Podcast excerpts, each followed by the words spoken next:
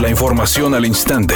Grupo Radio Alegría presenta ABC Noticias. Información que transforma.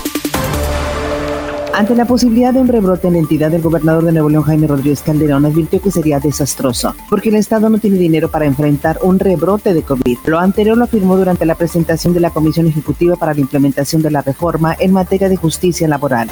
Que la reactivación económica no se pare, porque si se para, entonces sí tendríamos problemas. Ya no tenemos dinero para enfrentar un segundo brote y sería desastroso, porque finalmente de dónde sacamos si todo cuesta, ¿no? Ustedes tienen un ejemplo, y estamos haciendo más de mil pruebas diarias y no nos damos abasto y cada prueba cuesta dos mil pesos en términos de todo lo que es. Entonces, imagínense eso, pues el desfonde financiero del Estado, pues también se está dando. Al expresar su preocupación ante esta posible situación, el mandatario dijo que se encuentran en alerta para evitar que se presente un rebrote en la entidad. Finalmente señaló que se tomarán medidas más estrictas sin cerrar negocios que ya se han abierto. Incluso indicó que ha girado instrucciones al secretario de Salud en el Estado, Manuel de la O, para que se revise minuciosamente las medidas en los negocios abiertos, agregando que ante el incremento de gente en lugares públicos, estará llevando a cabo una campaña para invitarla a mantenerse en casa, para evitar un incremento en el número de casos.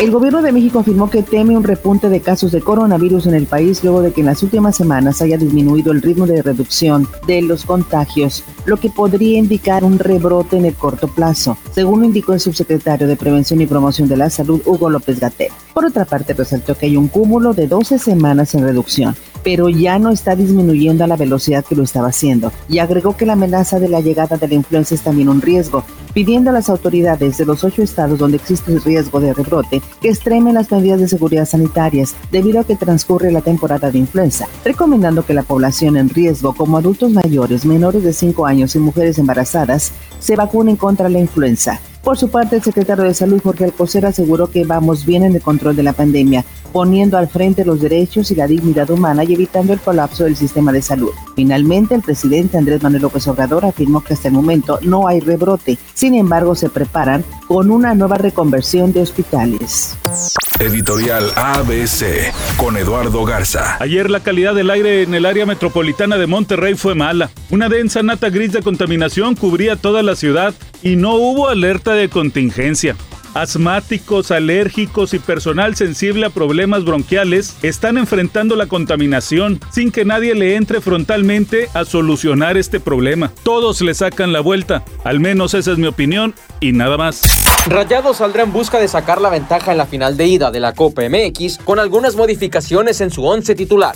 De acuerdo con lo que trabajó Antonio Mohamed este martes en el Barrial, Vincent Janssen, Nico Sánchez y Hugo González estarán como suplentes el día de mañana ante Club Tijuana. Sus lugares serán ocupados por José Alvarado, Daniel Parra y Luis Cárdenas. Los primeros dos debido a la regla de menores y el tercero para respetar la continuidad que ha tenido a lo largo del torneo. El cuadro albiazul se enfrentará el día de mañana a Cholos en el Estadio Caliente a las 21.06 horas. Las actrices Eva Longoria y América Ferrara iniciaron ayer una gira nacional de carácter virtual para transmitir a todas las latinas la importancia de su voto, así como lo que está en juego en esas elecciones en temas de salud y bienestar, finanzas, carrera e inmigración. La gira virtual de una semana tendrá dos eventos nacionales y paradas locales en modo virtual en Arizona, Florida y Carolina del Norte. De choques en el área metropolitana, el primero de estos percances viales se presenta sobre la avenida Félix U. Gómez y la calle Washington en el centro de Monterrey. El segundo choque es también en el primer cuadro de Monterrey en el cruce de la calle Arranberry y Doctor Cos. Tenga precaución, un par de choques más se presentan en el municipio de San Pedro, el primero de ellos sobre Calzada del Valle y la avenida Gómez Morín, lo que está provocando tráfico intenso en la zona. El otro de ellos se presenta en la calle Río Presas en su cruce con la avenida Vasconcelos. Recuerde siempre utilizar el cinturón de seguridad y respetar los señalamientos viales. Es una tarde con escasa nubosidad. Se espera una temperatura máxima de 30 grados, una mínima de 26. Para mañana miércoles 21 de octubre se pronostica un día con cielo parcialmente nublado. Una temperatura máxima de 30 grados y una mínima de 20. La temperatura actual en el centro de Monterrey 28 grados. ABC Noticias. Información que transforma.